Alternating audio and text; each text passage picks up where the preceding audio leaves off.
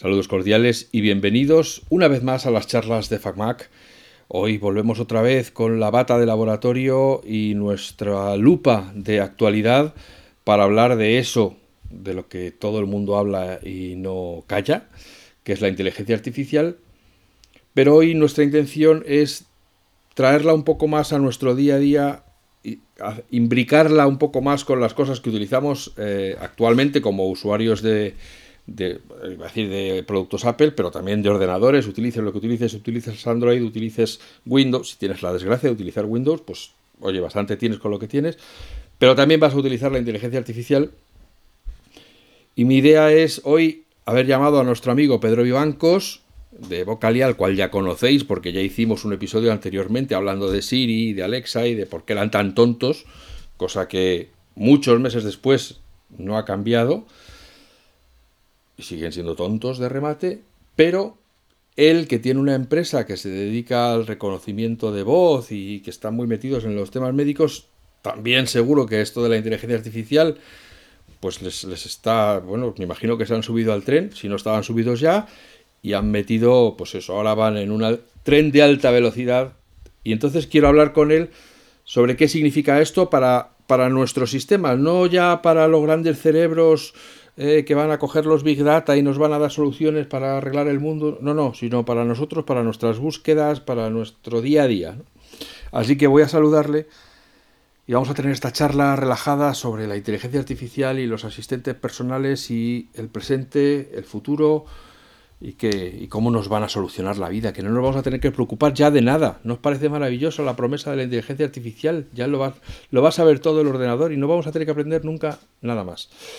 Hola Pedro, buenos días, buenas tardes, buenas noches. Bienvenido a las charlas de FacMac. Hola, muchas gracias por invitarme de nuevo a estar aquí con vosotros. A ver, ya en, la entrevista, en el tiempo antes de micrófono y en esta presentación que he hecho he contado un poco cuál es mi planteamiento, ¿no?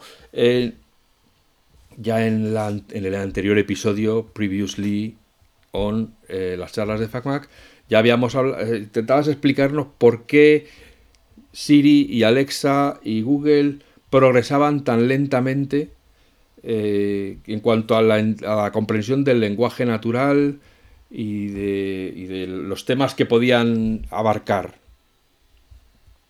De repente, voy a decir yo de repente porque como ciudadano de a pie, esto nos ha ocurrido de repente, eh, es como decía la rima, y nadie sabe cómo ha sido, ¿no? Eh, todo es ChatGPT y Bard y, bueno, y, el Sursum Corda, ¿no? Y, de repente resulta que todo el conocimiento de Internet lo tienen unos robots a los cuales les puedes preguntar y no solo te dan el dato, sino que además te elaboran todo un discurso que parece que te lo está contando tu primo o tu cuñado, eh, cogiendo datos de aquí y de allá y, que parece que lo traía preparado de casa. Pero esto cómo puede ser? O sea, ¿cómo puede ser que Google y Apple y Amazon lleven desde el tiempo de los egipcios trabajando en asistentes personales y de repente llego, vamos a decir, OpenAI, casualmente fundada por Elon Musk, que ahora está pidiendo que se pare, el, que, que, la cinta, ¿no? Y que, paren el partido, que esto se nos está yendo de las manos. Y, y, resulte que les dé sopas con onda. Cuéntanos un poco, a ver, danos tu punto de vista. Bueno, la verdad que es un tema eh, apasionante a la misma vez que tremendamente complejo. Hay ciertas diferencias respecto a esos asistentes virtuales que comentamos en la aquella vez que tuve la oportunidad de estar con vosotros, estos asistentes virtuales que ya han entrado en la casa de casi todo el mundo, ¿no? Em, que básicamente se están pensados para ejecutar acciones, ¿de acuerdo? Es decir, tienen que ser capaces de comprender lo que yo les digo o lo que les pido y ellos ser capaces de actuar. Eh, tiene, por supuesto, mucho que ver con estas tecnologías que se utilizan de ChatGPT, pero ChatGPT, por ejemplo, que está ahora tan de moda, tiene ciertas diferencias. Está muy orientado a lo que se llama ahora la inteligencia artificial generativa, o creo que es la traducción que se utiliza, eh, que es como que elaboran información, ¿de acuerdo? O preparan información a partir de la que ellos tienen previamente, ¿de acuerdo? Eso a priori, a lo mejor a una Alexa, a un Siri no les interesa tanto porque mm, su cometido es hacer lo que tú les pidas, más que eh, documentar o preparar o, darte información, que también lo tiene, porque le puedes preguntar por el tiempo, le puedes preguntar quién ganó el partido de ayer, le puedes preguntar mil cosas, pero se limitan a darte un simple resultado que muchas veces lo único que hacen es buscarlo en internet de alguna página de referencia y, de, y, de lo, y lo leen, ¿de acuerdo? A diferencia de ChatGPT, que es capaz de elaborarte contenido. Eh, y, sinceramente, el tema de ChatGPT, que ha irrumpido, como bien has comentado tú, hace escasas semanas o meses, es, tremendo, ¿eh? Es una cosa, una tecnología que, es particularmente interesante en el sentido de que no parece tener límite. Es decir, el campo de aplicaciones, más que pensar qué aplicaciones tiene, tenemos que preguntarnos qué aplicaciones no tiene. Es decir, ¿dónde, no lo voy a poder utilizar esto? Porque es una cosa brutal. Es decir, que casi puede suplantar una identidad. Eh, en cierto contexto, ¿de acuerdo? Entonces, claro, va a llegar un momento, ha habido un comentario que has dicho en la introducción, respecto de qué, nos promete o qué nos va a traer la inteligencia artificial. Me comentabas también antes en el previo a, esta charla que habías hablado con filósofos, que habías hablado con gente, claro, se abre un campo de ética, de cómo va a ser nuestro futuro laboral, es decir, porque tenemos unas inteligencias artificiales que van a ser capaces de hacer cosas que hasta ahora la tenemos que hacer nosotros por narices. Incluso ya se abren debates, fijaros, eh, de, de si las inteligencias artificiales no deberían pagar impuestos, no deberían pagar IRPF. para pagar nuestras pensiones. Porque, oye, si al final yo sustituyo personas por robots o por bots, o porque, porque, esos bots no van a pagar impuestos para luego eh, permitir que nosotros podamos retirarnos y jubilarnos, ¿no?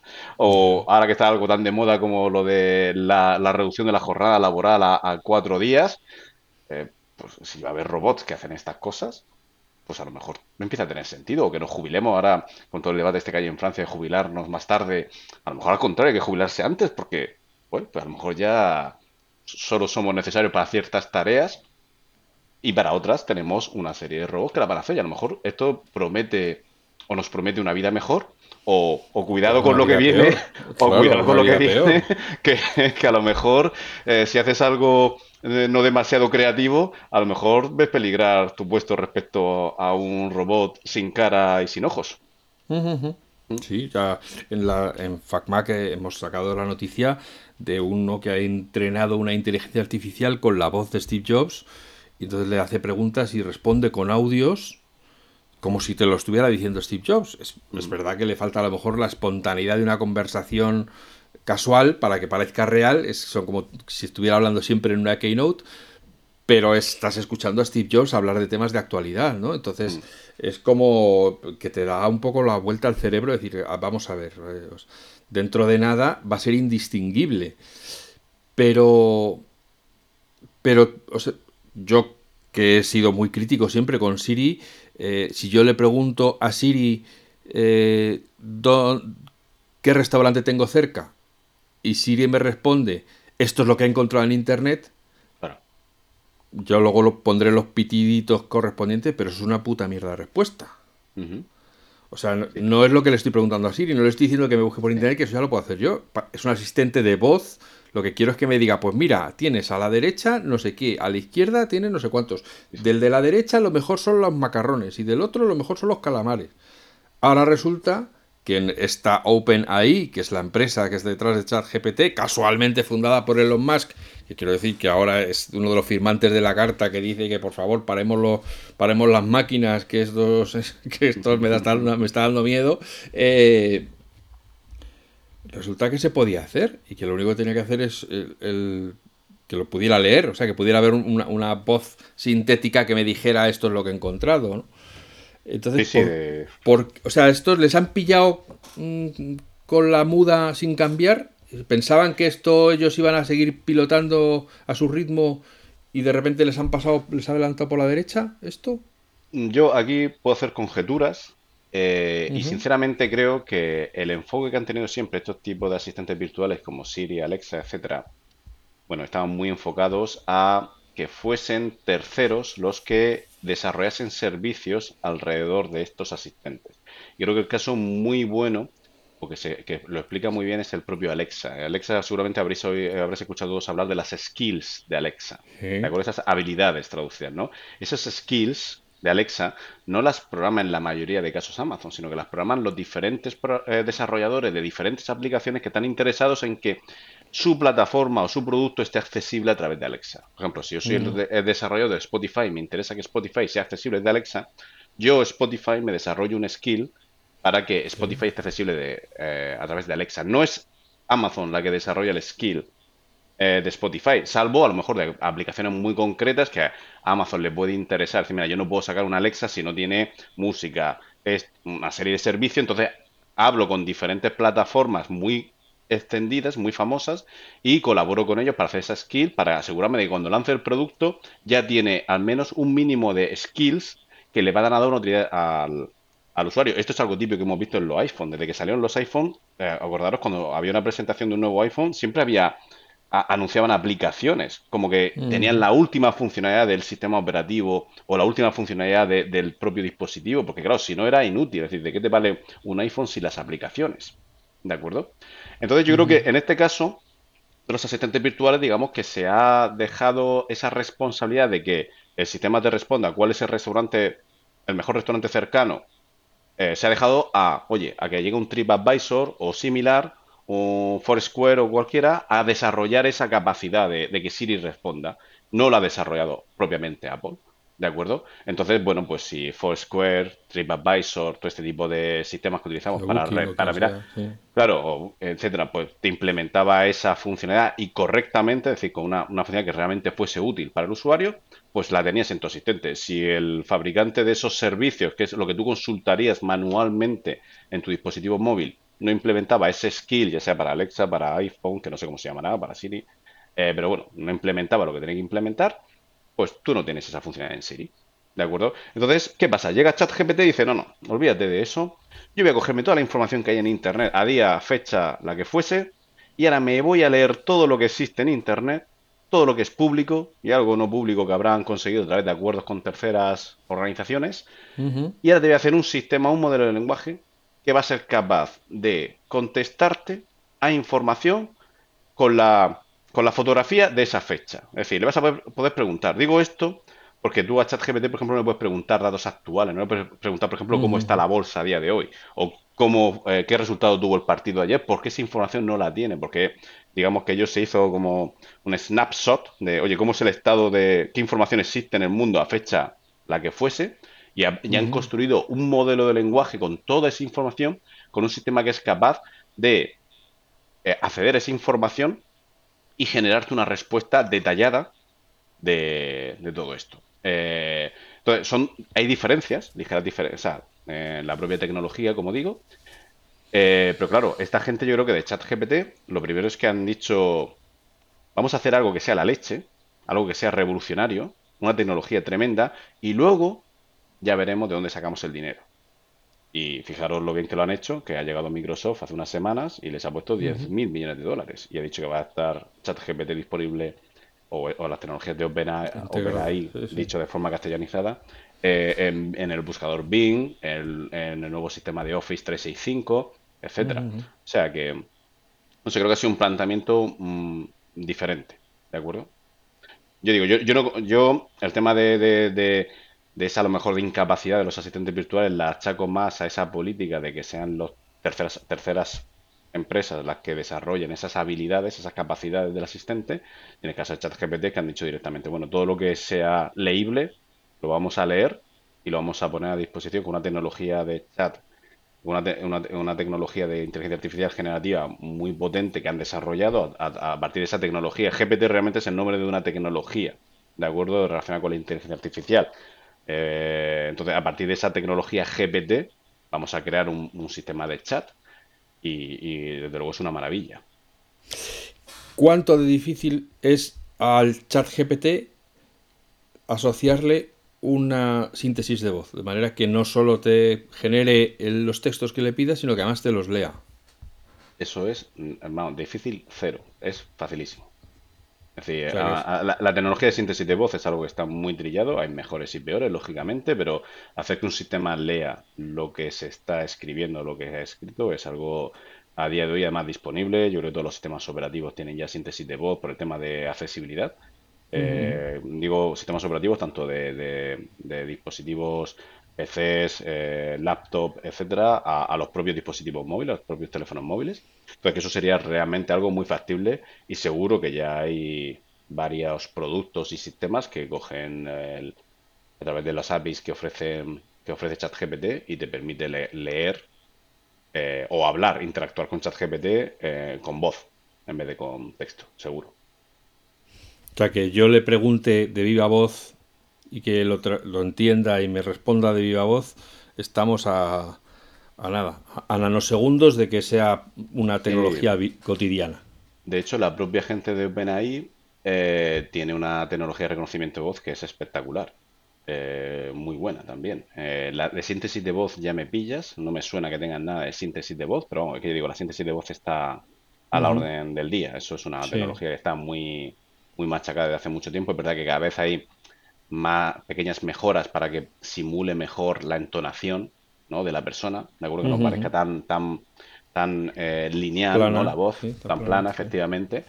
Pero es cierto que, la síntesis de voz es algo muy trabajado ya y, seguro que quien quiera lo puede, lo puede enganchar un sistema tipo chat GPT con, con síntesis de voz y con reconocimiento de voz, claro.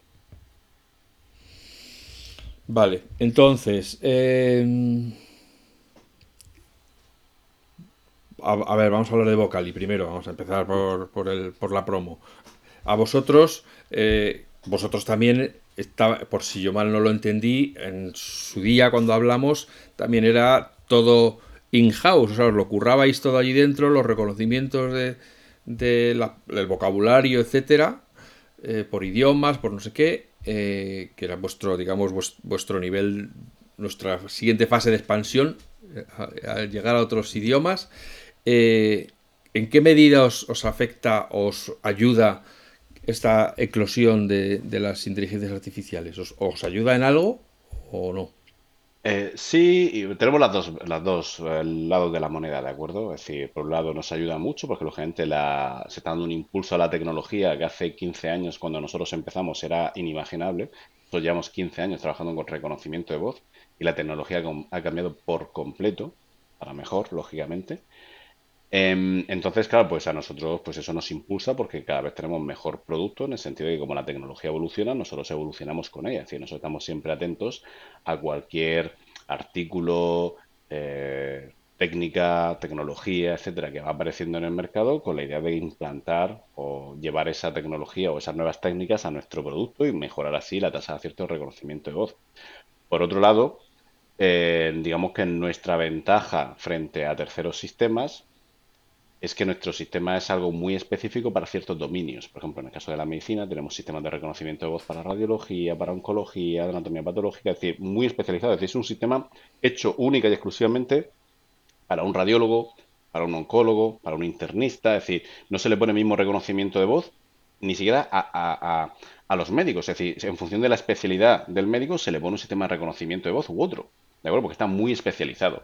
¿Qué pasa? Esa es nuestra diferencia frente a estos sistemas de reconocimiento que existen eh, más extendidos, como puede ser el propio que tenemos en el, dispositivo móvil, en el teléfono móvil, que, funcionan muy bien, pero claro, son de un ámbito generalista. Entonces, claro, cuando dices palabras médicas muy particulares, pues el sistema no las entiende, no porque la tecnología sea mala ni mucho menos, sino porque esos modelos de lenguaje que tienen no están preparados para ese tipo de vocabulario, que es nuestra diferencia. ¿Qué pasa? Con toda esta evolución de la tecnología y en concreto esas técnicas de GPT, eh, esas, técnicas generativas y, bueno, para que generar modelos de lenguaje, bueno, pues va a llegar un momento en que un sistema de reconocimiento de voz va a ser capaz de reconocer cualquier palabra de cualquier dominio y con un nivel de acierto brutal. Entonces ya no va, quizá dentro de 10 años no sea necesario tener reconocimiento de voz para una especialidad médica concreta, sino que el mismo que utilizas para dictarle la lista del supermercado te vale para dictar un informe médico o súper técnico de cualquier ámbito que se nos ocurra, porque será capaz de reconocerlo todo. ¿De acuerdo? Entonces eso nos perjudica. Entonces, bueno, nosotros también tenemos otra serie de ventajas, otra serie de características que lo hace que los nuestros sean más cómodo, más sencillo de utilizar en un hospital que la propia tecnología que te puede ofrecer Google, Apple, Amazon, etcétera, o los propia, la propia gente de OpenAI, ¿de acuerdo? Pero bueno, eso son ya eh, otras cuestiones, ¿de acuerdo? Eh, entonces, como digo, tiene la doble cara de la moneda. Por un lado, nos ayuda a, tener un mejor producto y por otro lado, facilita que pueda entrar competencia, elimina un poco la barrera de entrada, eh, digamos que nos hace a lo mejor, pues la, barrera es entre la, lo bueno de un producto y otro, la diferencia, pues lógicamente empieza a, cortarse y hay que añadirle otras ventajas. E, eso es lo que a reconocimiento se refiere, pero luego está la parte ya de, todo esto de, del chat GPT, ¿no? De la revolución esta.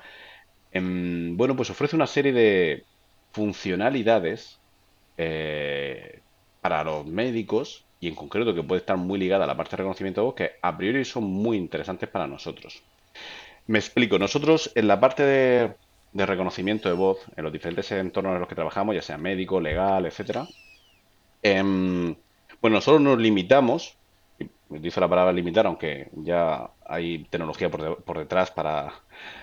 Pero, o sea, que es, demasiado bueno, simple la, palabra limitar, pero bueno, para, para, entendernos, nosotros nos limitamos a hacer la transcripción literal o, lo más literal posible de lo que el médico o el usuario, depende del contexto, está diciendo, ¿de acuerdo? Entonces, ¿qué pasa? Nosotros realmente no estamos mirando la semántica ni, ni, queremos entender lo que dice el médico. El médico quiere dictar una frase, tenga más o menos sentido, nosotros tenemos que transcribir esa frase tal cual la dice, la dice él. ¿eh? Tenemos que ser sus manos y su teclado, por decirlo de alguna forma. ¿qué pasa? Detrás de ese, vamos a decir, informe médico, por ejemplo, voy a, voy a seguir con el contexto de la medicina, que es el que donde más se aplica nuestro producto. Em, claro, hay una semántica, hay una información, ¿de acuerdo? Que está puesta en modo de caracteres para el, para el, sistema donde se está registrando esa información. Imagina que es un procesador de textos. ¿Qué pasa? Con ChatGPT podemos hacer, o con ese tipo de tecnologías, podemos hacer un montón de cosas. Por ejemplo, una tan simple como hacer un resumen del informe médico. Imaginar un informe médico de dos páginas y queremos resumirlo en un párrafo para, oye, para otro médico de otra especialidad, que a lo mejor no se tenga que leer un informe completo, o para el propio paciente, o para un familiar, o todo lo contrario, oye, que el médico solo tenga que escribir unas pocas frases con los datos concretos y que ya el, sistema le meta la literatura, ¿de acuerdo? Para hacer un informe detallado, rico, eh, y que no sea cuatro frases con dos datos, exactamente. Lo legible incluso que te lo clasifique, decir, pues mira, este párrafo debería ser en, en esta debería estar dentro del apartado antecedentes personales, este, esta parte debería estar en el campo, en el apartado diagnóstico. Pues todo eso va a facilitar al médico que, que, en nuestro caso nosotros vendemos reconocimiento de voz a los médicos porque pasan casi la mitad de su tiempo metiendo información en la historia clínica electrónica y nuestro trabajo es reducir ese tiempo, pues más todavía, porque van a tener que incluso ya con meter unos pocos datos, ¿de acuerdo? Los datos concretos que tienen que meter para hacer el informe, que el propio sistema ya les elabore el informe. ¿De acuerdo? Como si estuviese delante. Sí, pero. Incluso el eh, propio sistema les pregunte, aquí parece que falta este dato también. Efectivamente, esa es la otra parte que quería comentar. Claro, efectivamente que diga, mira, yo tengo aquí un arquetipo, una plantilla o algo de que yo en un informe de, este, de esta característica debería hablar de estos cuatro puntos y tú has hablado de tres, pero se te ha olvidado hablar de un cuarto. Pues claro, va a aumentar la calidad de la información que se registra, eso ahondará en una mayor calidad asistencial al paciente, porque, claro, tú imagínate que yo soy un médico, que por lo que sea, soy, imagínate, una, una especialidad como puede ser radiología, que tú normalmente no vas a radiólogo por, por motivación propia, sino que es otro especialista el que te deriva al radiólogo, el radiólogo te hace unas pruebas que, que el otro es, por ejemplo, un traumatólogo, que el traumatólogo pide, el, radiólogo le hace un informe al traumatólogo y tú cuando vuelves al traumatólogo, el radiólogo tiene, eh, perdón, el traumatólogo tiene información para tomar decisiones acerca de qué hacer a continuación. Si el radiólogo, por la razón que sea, se le ha olvidado a poner un, añadir cierta información, pues a lo mejor el traumatólogo no, tiene toda la información necesaria para poder darte el mejor diagnóstico, el mejor tratamiento, etcétera.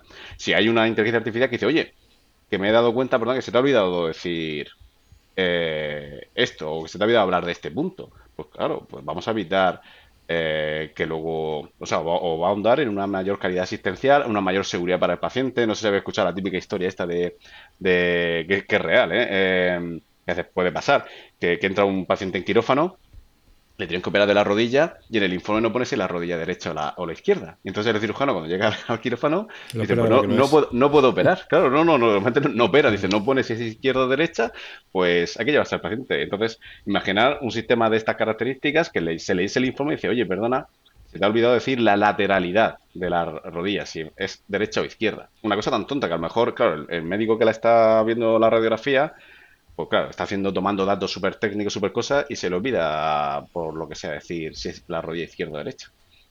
¿De acuerdo?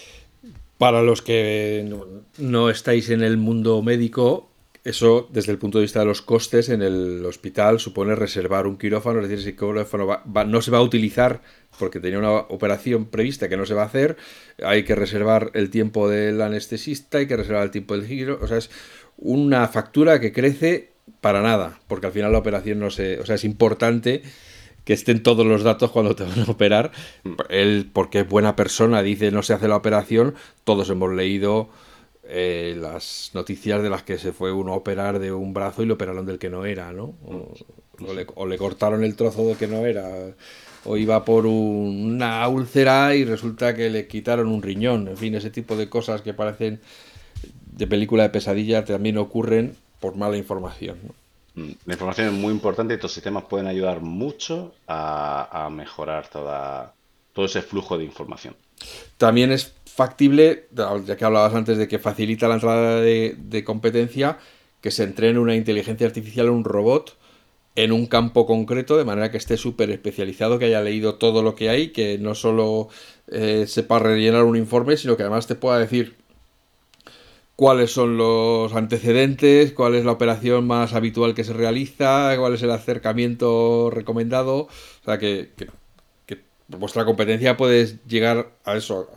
Porque hoy en día, la verdad que he visto cómo maneja pues eso, las inteligencias artificiales, las redes neuronales, eh, que tenga absolutamente todo el vocabulario metido dentro no parece que sea una tarea especialmente ardua, ¿no? Que es, No, no, no, que va. Eh, ahora mismo es verdad que hay unos costes de computación muy importantes en este tipo de tecnologías, es decir, no está al alcance de cualquiera el montarse un chat GPT y ponerlo a servicio de, de, clientes, ¿de acuerdo? Porque tiene unos costes de computación muy importantes, tanto entrenar esos sistemas como luego el, el que estén en producción. Pero lo que tú has comentado es totalmente cierto. Ya yo conozco empresas con las que tengo buena relación que se dedicaban a, o se dedican al tema de como pues asistir a, médicos, en este caso, siguiendo con el mismo ejemplo, eh, acerca de cuando yo estoy haciendo un tratamiento, estoy rellenando historia clínica electrónica, pues me buscan eh, qué han hecho otros médicos de casos muy similares. Pues imagina con el chat GPT, si es que mm, va, va, a poder estar leyendo en tiempo real lo que tú estás escribiendo o estás dictando o estás como sea, y luego te va a decir, mira, otros médicos han hecho esto o proponían este medicamento en vez de este. Mm, yo creo que aquí va a haber una revolución cuando ChatGPT eh, empiece a profesionalizarse, es decir, que haya un ChatGPT para medicina de este tipo, un ChatGPT para marketing para este tipo de cosas. O sea, que haya... Pero va a ser tremendo. Es que, como digo, yo incluso eh, esta mañana mientras desayunaba y estaba pensando en, esta, en este podcast que, que íbamos a hacer, estaba pensando, oye, el, tema este de los gemelos digitales, ¿no? Que se habla mucho en industria 4.0. Decir, oye, habrá a lo mejor un día donde yo tenga un gemelo digital, ¿vale? Donde haya un Pedro Vivancos bot, ¿de acuerdo?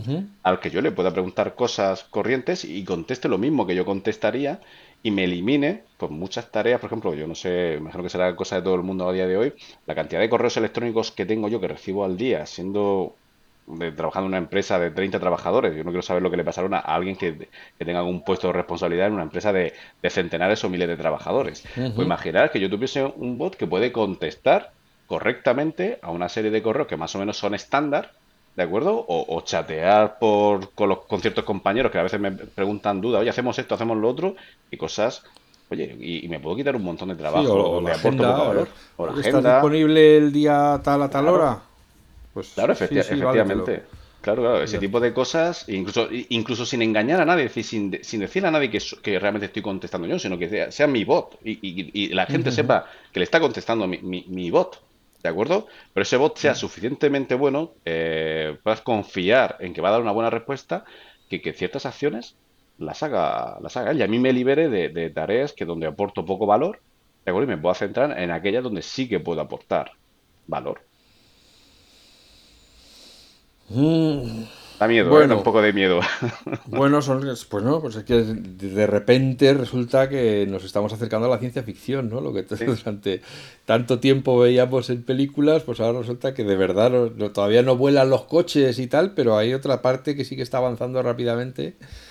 Y, bueno, pues más que miedo, yo creo que es incertidumbre, ¿no? El, no saber exactamente qué tipo de aguas estamos pisando, si están llenas de pirañas o, si estamos en el Caribe, ¿no? Efectivamente, yo por ahí creo que iba el, anuncio este que ha hecho Elon Musk eh, hace unas escasas horas, eh, que va un poco de... también y tal. Sí, sí, yo creo que va un poco, no, por el tema de parar la tecnología, sino vamos a pensar primero qué mundo, qué mundo queremos, qué mundo queremos y cómo queremos que esto cambie el mundo, porque a lo mejor si no ponemos una carretera, esto va a ir por el camino que le dé la gana y puede que no sea el que, el que luego eh, hubiésemos deseado. Exactamente. Eh, y creo que va más por esa idea, no tanto de, la tecnología en sí, sino, oye, ¿cómo, ¿cómo queremos que esto cambie el mundo?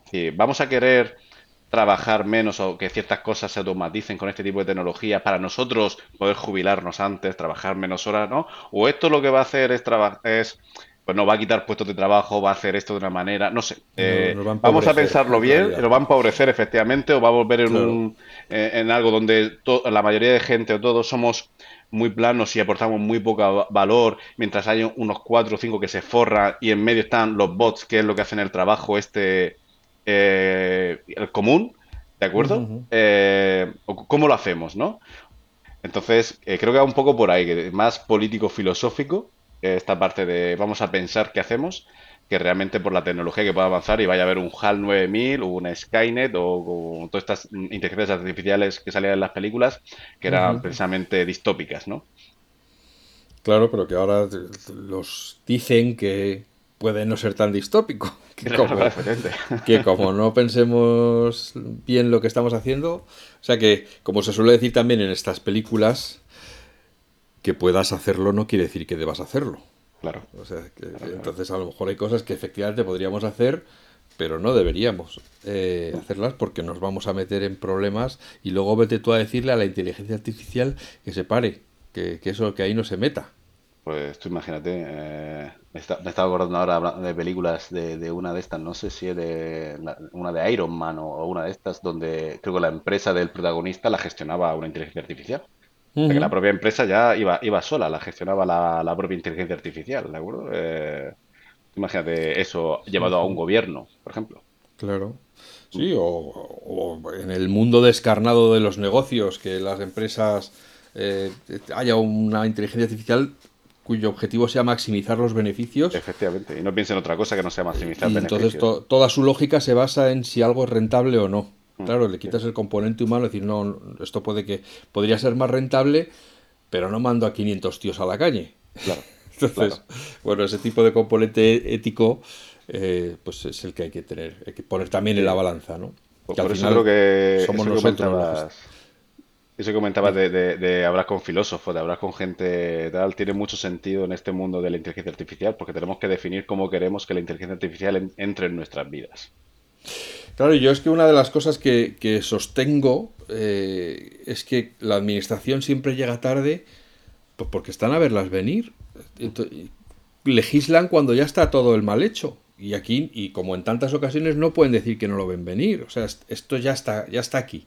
Entonces, todo lo que se puede hacer y lo que no se puede hacer, sería mejor empezar a legislarlo ya, porque siempre es más fácil quitar una barrera que si no la has puesto luego querer ponerla. Porque una vez que ya ha pasado el ganado, ya no le puede decir, uy, no, que por aquí no era. Entonces, yo creo que en estos temas donde nos estamos jugando el futuro, pues habría que ser un poco más diligentes, ¿no? menos a la expectativa y más en, la acción. Pero, ¿qué sabré yo? Oye. No, bueno, tiene toda la razón y de hecho, si no estoy equivocado, la Unión Europea tiene una comisión abierta de ética en inteligencia artificial, es decir, están evaluando eh, pues todas las implicaciones que tiene la inteligencia artificial con la idea de legislar y dar guías de cómo debe aplicarse. Sí, sí, lo que, pasa es que... luego exactamente que lo hagan, como dices tú, con la celeridad que tiene o con estén... Claro, mi, mi, miedo es que sí, que el comité está creado, es decir, ya hay señores que están cobrando por estar en el comité. Pero ¿cuánto tiempo se van a pasar evaluándolo, discutiendo, escuchando las partes, no sé qué, para cuando quieran decir algo Vamos, estamos a, a 300.000 kilómetros, ¿no? Como, con lo de la copia de la música y como todo eso, ¿no? Pues cuando quieren legislar, está todo el pescado vendido ya. Claro. Oye, eh, ya, pues, ya que ahora ya nos, ya que estamos hablando de ciencia ficción que viene a la realidad, pues vamos a ver la realidad de la ciencia ficción. Esto en nuestros sistemas operativos de día a día, los que vienen en los ordenadores, ¿cómo, dejando al margen de que puedas abrir una ventanita para hablar con Bard si usas programas de Microsoft, etcétera, ¿cómo puede revolucionar esto los sistemas operativos como los conocemos? Bueno, eh, sinceramente creo, la verdad que, eh, que va a haber un cambio muy importante. No me atrevo a decir cómo va a afectar. Lo que está claro es que todos tenemos, bueno, en los, PCs actuales, en los sistemas operativos actuales, todos tenemos la posibilidad de consultar algo. Tiene el típica, la típica eh, ventanita de texto donde yo le puedo preguntar o buscar. Creo que eso se, le va, se va a potenciar muchísimo en cualquier sistema operativo de cualquier plataforma, sea Mac, Windows, iOS, Android, etcétera. Es decir, cada vez se va a utilizar más ese campo de texto libre o el propio asistente, ¿de acuerdo? Yo, mirad, yo, por ejemplo, ayer estaba chateando con el chat GPT, eh, a preguntarle cosas de, oye, quiero hacer esto, ¿cómo lo hago? O quiero saber eh, cuántos hospitales hay en México. Eh, en vez de buscarlo en Google, directamente me, es más cómodo y, me, ahorra mucho tiempo el preguntarle directamente al asistente. Entonces, igual que antes tenemos la típica cajita donde yo ponía y eso ponía un texto y eso me enviaba a Google, ¿no? Creo que ahora toda esa parte se va a potenciar. Incluso a lo mejor, yo, no sé si os pasa a vosotros, yo ya no sé ni las aplicaciones que tengo instaladas ni en mi ordenador ni en mi, ni en mi móvil. Oye, pues a lo mejor es decirle directamente, oye, quiero hacer esta acción, ¿no? Y que me diga qué aplicación tengo que utilizar de las que tengo instaladas para hacerla o incluso ya me oriente. Entonces creo que se va a potenciar más como el tema este de que se hablaba ya en su día, que no tuvo mucho éxito con esto los asistentes, como de empezar a interactuar con, el, con la computadora, con el, con el aparato, eh, a través de un lenguaje abierto. Más que tenerla todo lleno de iconos, todo lleno de aplicaciones y todo como eh, empezar a, preguntarle al ordenador cosas o decirle quiero hacer esto y que él me asesore. ¿De acuerdo? Mm, estoy convencido con esta pasta que ha puesto Microsoft en, en OpenAI. Estoy convencido que igual que se va a meter en Bing o en, o en, o en Office se va a meter en Windows también. Es decir, en, el campo este que tiene de buscar, que ya te lo meten en la, en la, en la propia barra de, Windows, pues a eso lo van le van a meter ahí eh, ChatGPT a tope. Lo que hablamos también antes de, la charla, de esta, de esta entrevista, estoy convencido que Mac hará lo mismo. Es decir, eh, si no con ChatGPT, con su prima hermana, porque seguro que saldrán otros ChatGPT pero creo que va a ir orientado a que yo cada vez interactúe en un lenguaje abierto, como si yo le estuviese, como si realmente el ordenador fuese un asistente y yo le pudiese eh, decir al ordenador que me ayudase a hacer la, tarea que tengo que hacer. ¿De acuerdo? Y estoy convencido que eso se va a introducir. Pero ya no solo eso, es decir, todo lo que tiene que ver con inteligencia artificial generativa. No sé si habéis visto que ahora hay, hay inteligencias artificiales donde dice, mira, quiero una foto donde aparezca un bebé comiendo fruta y te genera una foto libre de derechos de autor, la genera, la inventa y te aparece un bebé eh, tomando fruta. Además, quiero que fondo sea naranja. Que, vosotros imaginar eso para la gente que trabaja en marketing y todo. hace un poco estaba, eh, por un tema familiar, estaba eh, coincidí con el director de marketing de una importante empresa de alimentación y me dijo que estaban con el chat GPT, con el tema este de la inteligencia artificial para generar imágenes, todo, dice que están revolucionados. Todas las campañas de marketing, los mensajes, todo lo están pasando por chat GPT. Las imágenes que están utilizando le están diciendo a la inteligencia artificial que se las genere. No están pagando derechos de autor por hoy. Antes tenían que irse a una biblioteca de imágenes, pagar por una imagen. Eh, pagar un fotógrafo. claro, pues, pagar un fotógrafo y ahora todo eso, ya nada. Le dice, quiero un bebé con un fondo naranja, comiendo fruta y te hace la. Y la inteligencia artificial te genera 20 fotos para que elijas tú la que quieras. Y además, fotos que las ves y parece una foto real tomada por un fotógrafo. Efectivamente. Pues eso, eso es lo que vamos a tener, yo creo, en el PC, que le vamos a pedir cosas. Oye, necesito esto, dámelo. ¿Vale? Y el PC ahora se conectará con los servicios que hay en la nube de lo que tenga que hacer, pero será el propio PC el que lo haga. No tendré que ponerme ya a buscar en Google e inteligencia artificial generativa para, para imágenes. Y ahora me aparezcan 27 enlaces a ver yo cuál es el que mejor se adapta a mí. ¿de acuerdo? Sino que interactúe y sea el propio ordenador el que me diga, el que me busque eso, ¿de acuerdo? Ya. Eh, Pedro, mm, o sea que podemos decir, sin equivocarnos mucho, que estamos en un cambio de, no sé si se dice paradigma o de tal, pero vamos, que, que, que no, que dentro de 10 años mm, no, va, no va a ser como hoy, lo, como hoy lo estamos viviendo.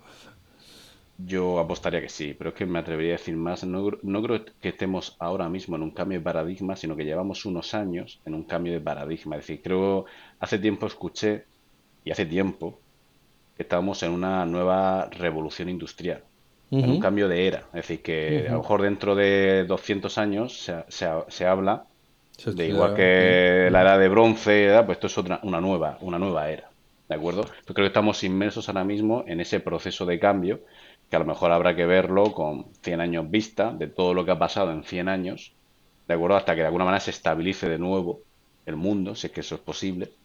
Y, y bueno, y creo que ahora mismo estamos en eso, en, en- en plena ola. Bien.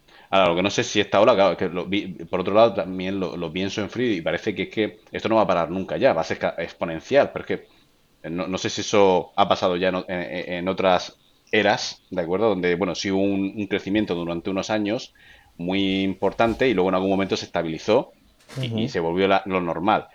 Mm, Entonces, si me preguntas a mí dentro de 10 años, yo creo que dentro de 10 años estaremos alucinando de las cosas nuevas que habrá Igual que ahora estamos eh, alucinando de cosas que hace 10 años eran imposibles, ¿no? O inimaginables, ¿no? Eh, pero creo de alguna manera que, que, que, que se parará, no, no que se parará, sino que se normalizará, ¿de acuerdo? Y, y que bueno, entonces se, se podrá considerar como que ha habido un cambio de era. No sé si me he explicado, si me he explicado bien, que me he puesto un poco Sí, sí, filosófico. sí, eso, bueno, pues básicamente que, que todo el mundo que conocemos, con, lo que pensamos que era lo normal, que iba a durar para siempre, pues que no, que, que ni siquiera el Google que conocemos va a durar para siempre, que dentro de poco seguirá llamándose Google, pero se hará de otra manera. Claro, Ya se lo dirás con la voz o le dirás exactamente lo que quieres en vez de tenerte tú que poner a mirar por mil enlaces a ver cuántos son basura y cuántos son reales y tal, y ya te extraerá lo que necesitas y no tendrás que visitar páginas, ¿no? Efectivamente, efectivamente. Que si lo piensas bien, el tema de los buscadores es un, se hace de esa manera por una limitación de la tecnología. Es decir, yo realmente no estoy interesado en, en ver enlaces a páginas web. Yo lo que quiero- estoy buscando es una información concreta. Lo único que lo- la tecnología hasta donde llegaba era darme enlaces a páginas que a priori parece que pueden tener relación con lo que yo estoy buscando. ¿Vale? Eso, pero es una limitación. Yo realmente no estoy nunca buscando dame, dame páginas a ver dónde, pa- para leérmelas por A, a curiosidad. Lo ver dónde está la información que necesito. Claro, yo necesito la información que necesito. Entonces, llegan estos chats GPT, eh, que la idea yo creo que va a revolucionar la forma de búsqueda. Es decir, mm, si tengo algo que es capaz de responderme a lo que necesito, ¿para qué quiero un buscador? No sé si me, si me estoy explicando bien. Entonces va, va a revolucionar todo, y, incluso la industria, porque pensad que el mayor negocio de Google está en la publicidad. Ya no utilizo Claro. Google para buscar. Mm, ¿Qué va a hacer Google para... ¿Qué tiene que hacer Google para seguir teniendo esos ingresos por, por publicidad? ¿Vale? Entonces, bueno, creo que... Tra, No, bueno, seguro que se inventan algo, ¿eh? Se- Segurísimo, porque tienen capacidad. Pero desde luego va a cambiar la forma. Igual que en su día los buscadores cambiaron mucho, eh, este tipo de tecnologías eh, más interactivas va a cambiar mucho la forma en que tenemos de trabajar.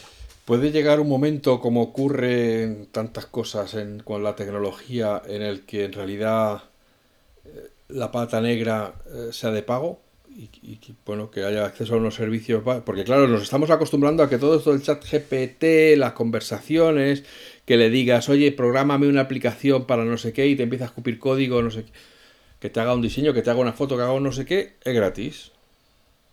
Pero claro, aparte de los 10.000 millones de Microsoft, todo el resto del mundo tiene que encontrar una manera de vivir eh, trabajando con inteligencias artificiales.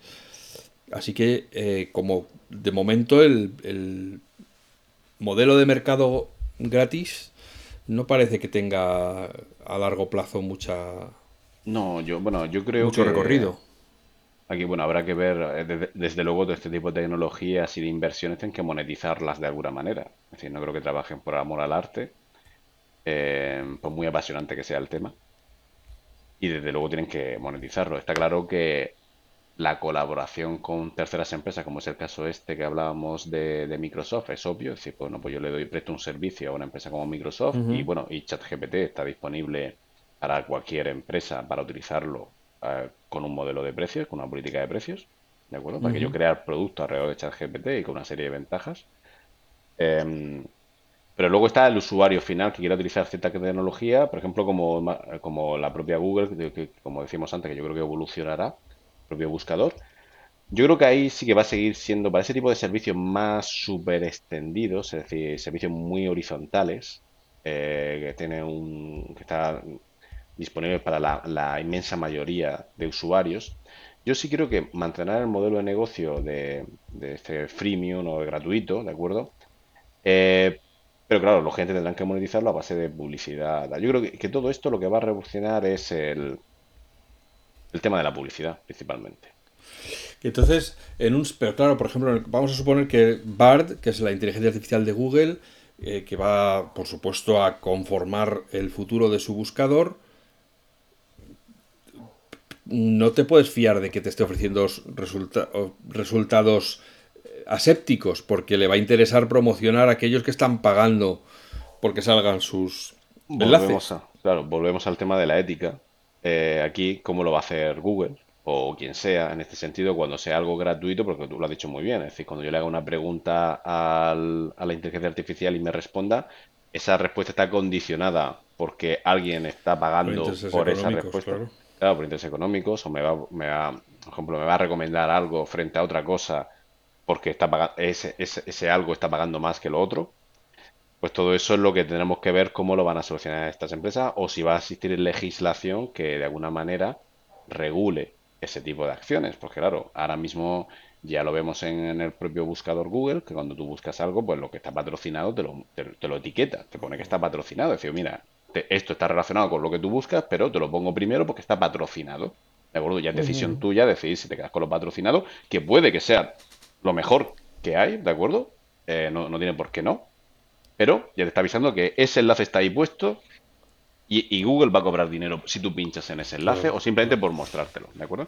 Entonces, posiblemente cuando llegue el momento, pues este tipo de inteligencias artificiales y las empresas que están detrás de ellas o que las vayan a usar, pues tendrán que decidir cómo van a hacer esto y sería bueno que hubiese algún tipo de, como mínimo, de guía de buenos, de buenas prácticas, como mínimo. Y ya mejor si está regulado, porque claro, si no lo que estamos haciendo es una, creo que un, un ejemplo de desinformación. Es decir, ya la información que estamos teniendo está sesgada, no es objetiva y puede dar lugar a confusiones.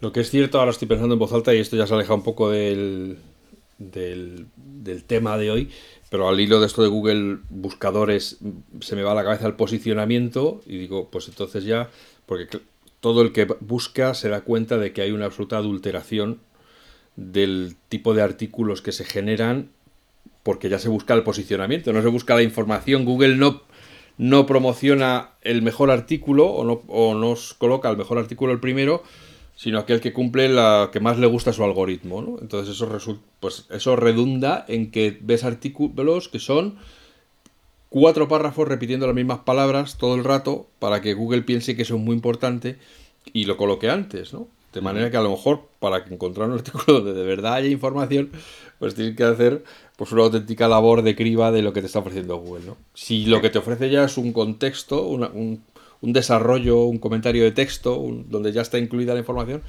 todo ese, toda esa labor de posicionamiento pasa a un segundo plano. Ya no es importante que, te, que tú estés bien colocado, sino que tengas los datos que necesita la inteligencia artificial para presentárselos al que busque. Acabas de dar una idea de negocio para tus oyentes tremenda. Igual que en su momento surgió el tema de SEO y ahora es un, hay un montón de empresas que se dedican a todo el tema SEO. De acuerdo, que básicamente lo que tú has comentado, de, utilizar correctamente ciertas palabras o expresiones para que luego tú estés bien posicionado en esos buscadores, porque Google le va a dar importancia en función del algoritmo que tiene a, a cómo tú cuentes las cosas en tu, en tu página pues va a pasar algo parecido con, inteligencia artificial. Entonces, que no te extrañe que el día de mañana haya empresas que se encarguen de que tu servicio, información, lo que tú vendas o web o la información publicitaria que tengas en tus diferentes páginas esté escrito de tal manera que una inteligencia artificial sea capaz de entenderlo de la mejor manera posible para que luego cuando alguien le pregunte le conteste en función de lo que tú has dicho y te posicione a ti mejor que otros, ¿no? O sea que el equivalente al SEO para estas inteligencias artificiales generativas. o sea, no te extraña que exista, ¿eh? Cuando tú vas a comprar una plantilla de WordPress, por ejemplo, que es el sistema de publicación de contenido más popular en estos momentos, todas se publicitan como SEO friendly, o sea, que, se llevan bien con el SEO, que, que cumplen, digamos, con la tal, pues dentro de poco empezarán a aparecer IA friendly, de manera que te ayuden a colocar los contenidos de una forma que la inteligencia artificial pueda coger ese parrafito y, y, es, que es muy importante, es que tú, es que lo acabas de decir ahora mismo, tú imagínate que yo tengo la misma información, con un ejemplo muy radical y muy tonto, eh, que es que tengo la información en, caracteres, en texto, algo que, un sistema puede leer, o directamente imagínate la misma información en texto que la pego como una imagen que ya la, la, a priori la inteligencia artificial pasa de ella porque entiende que es una imagen y no la puede leer. ¿De acuerdo? Eh, claro, pues eh, si yo lo hago de esa manera con la imagen, la inteligencia artificial no va a nutrirse de la información que yo tengo, a lo mejor de mi producto, de mi servicio, de, lo que yo puedo hacer, y por tanto, cuando alguien le pregunte, no le va, no va, nunca le va a ofrecer información hacia mí, Claro, eh, decía hacia mí por el tema de que la quiero, que la oriente, o sea, que me, que me, mandarme a ese, usuario, ese cliente, que me lo mande a mi, a mi web o a mi, o a mi producto, ¿no? A mi servicio. Por eso decía hacia mí y no, y no, y no mía.